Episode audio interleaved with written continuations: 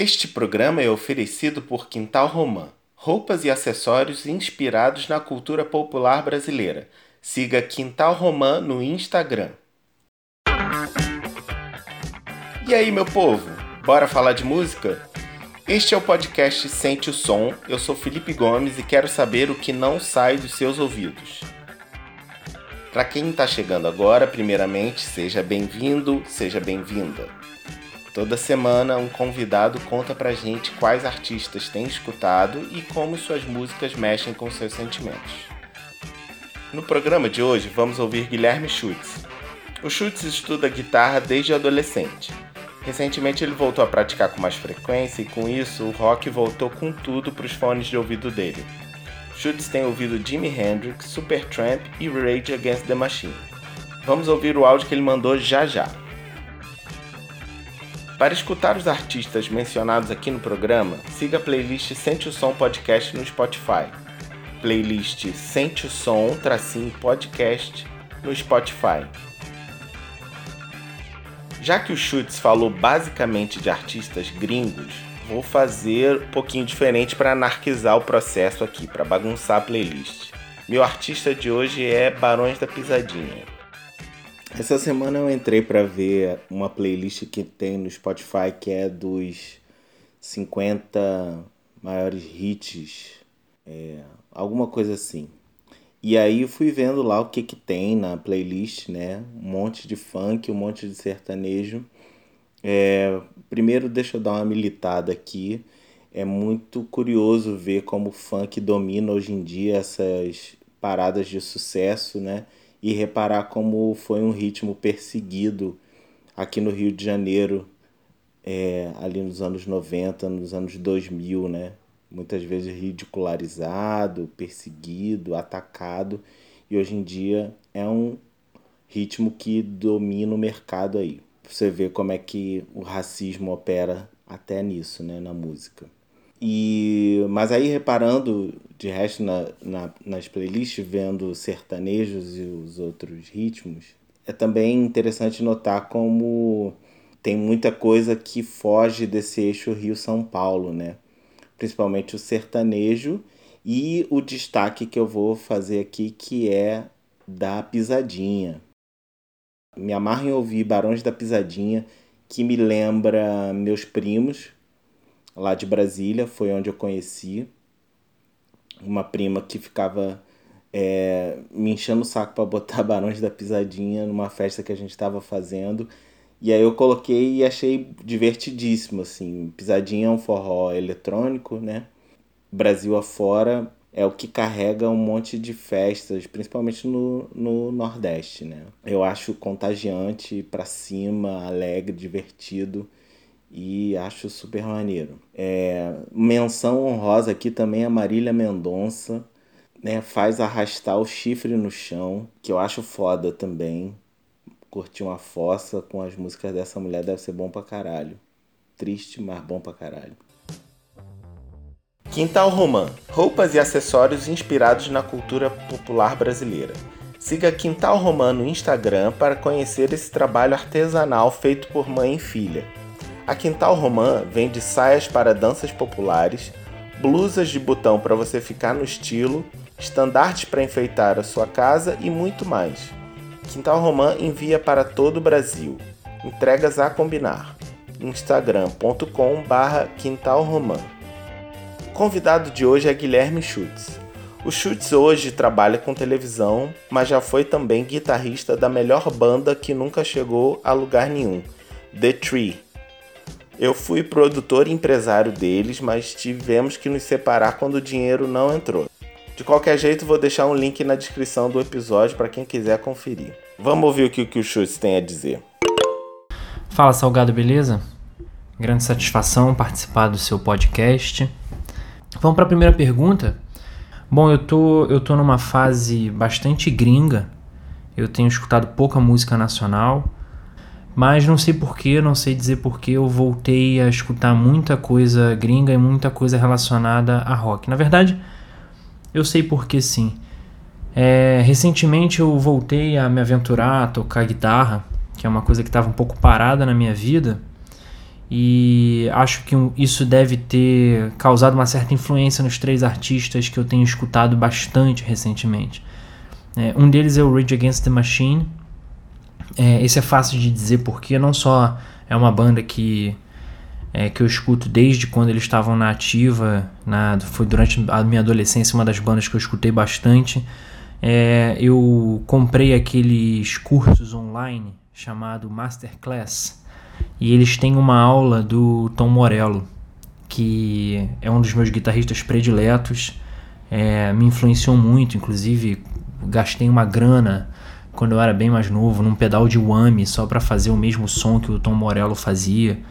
Isso, enfim.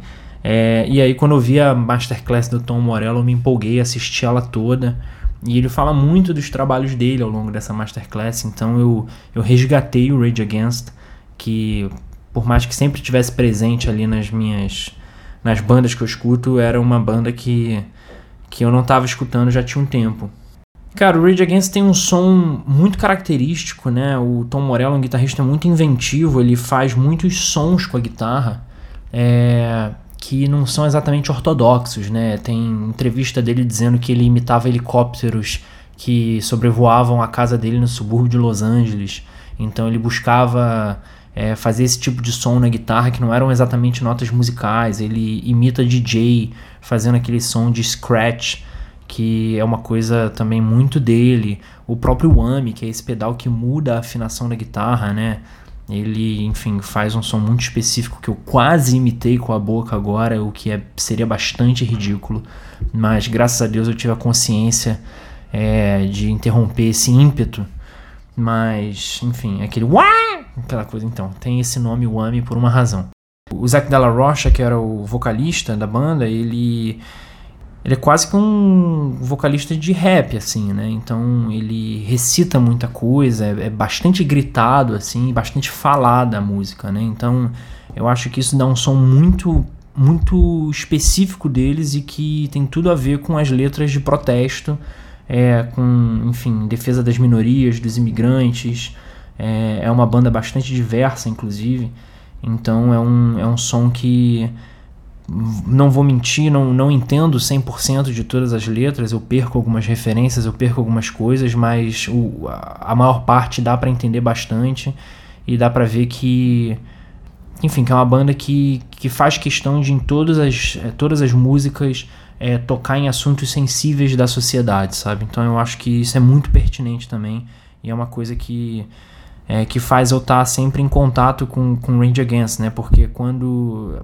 Também o fato de ser, um, ser difícil de entender o que o, que o Zack fala, pra, enfim, para mim, né? Que não, não falo o melhor inglês do mundo e, enfim, ainda mais o estilo, o jeito que ele está cantando também dificulta bastante. Mas, enfim, estou sempre descobrindo alguma coisa nova. Às vezes entro na internet para ler alguma coisa sobre aquela música e entendo qual referência, sobre o que, que ele estava querendo falar exatamente. Isso é muito bom. Isso é bem divertido, assim, está sempre descobrindo alguma coisa sobre um som que você já escuta.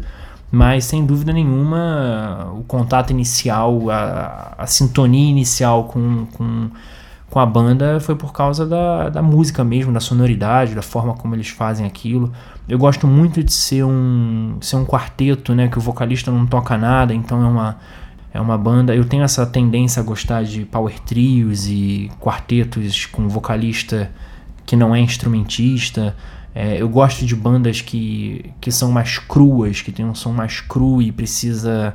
É, os músicos precisam se virar para preencher os espaços, preencher os silêncios. E até mesmo o uso inteligente desses silêncios também. Eu acho isso é, muito legal. Então o Rage Against eu acho que passa por tudo isso daí. E é uma banda que eu tenho escutado bastante. Voltei a escutar recentemente e tenho escutado muito. Mas bom, então a outra banda que eu tenho escutado bastante vai totalmente na contramão do, do que eu tenho falado do Rage Against the Machine. É uma banda chamada Supertramp, que é, enfim, uma banda dos anos 70, se eu não me engano. Super famosa, mas que eu nunca tinha escutado, assim. Quer dizer, é claro, né, eles têm vários hits, é óbvio que eu já escutei essas músicas antes, mas eu nunca tinha escutado, tipo, parado para escutar Supertramp. E eu tenho feito essas brincadeiras de gravar músicas, eu e amigos que moram às vezes em outras cidades, às vezes estão quarentenados em lugares diferentes de mim. A gente junta é, os trechos de cada um gravando na sua própria casa e faz um vídeo musical para postar, enfim, no Instagram, no Facebook.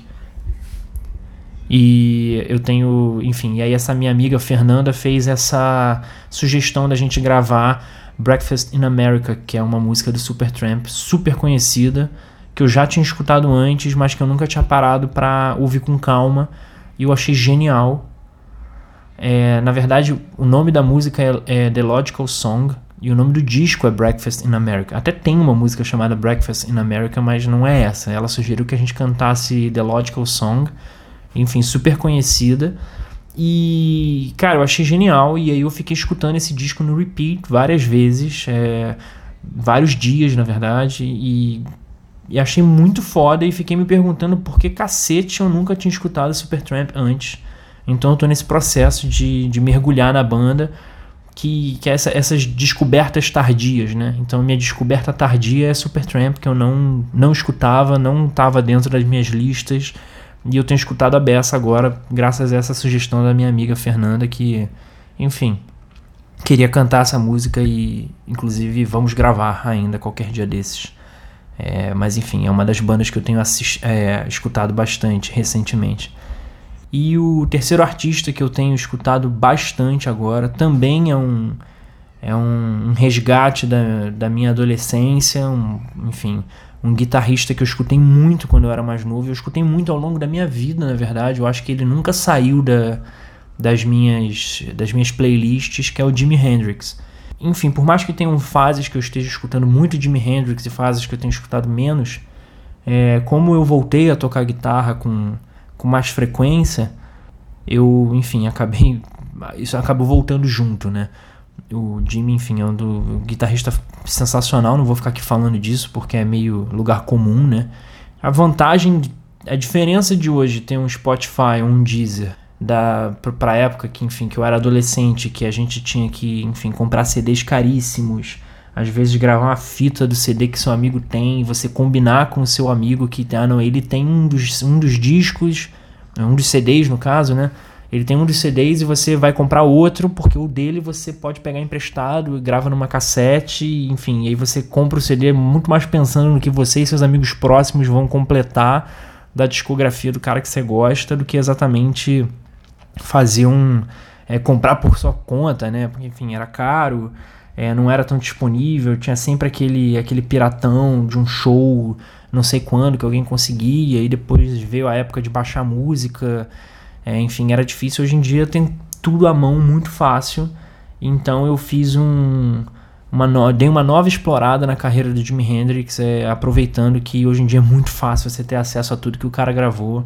É, porra, no seu celular, né? Então é um artista que, é, que tem uma importância surreal para música e até hoje é, você pode passar séculos e séculos escutando loucamente todas as músicas do Jimi Hendrix e você não vai se cansar nunca, porque, é, porque ele nunca tocava duas vezes igual a mesma música, é, porque, enfim, a interpretação dele era muito visceral. E assim, eu não tenho detalhes de, de como ele gravava os discos, mas me parece que, enfim, que eram gravações bastante tipo, mais ao vivo possível, sabe? Não eram milhões de takes, enfim. É, fico até na dúvida se algumas músicas eles não gravavam a banda no estúdio junto.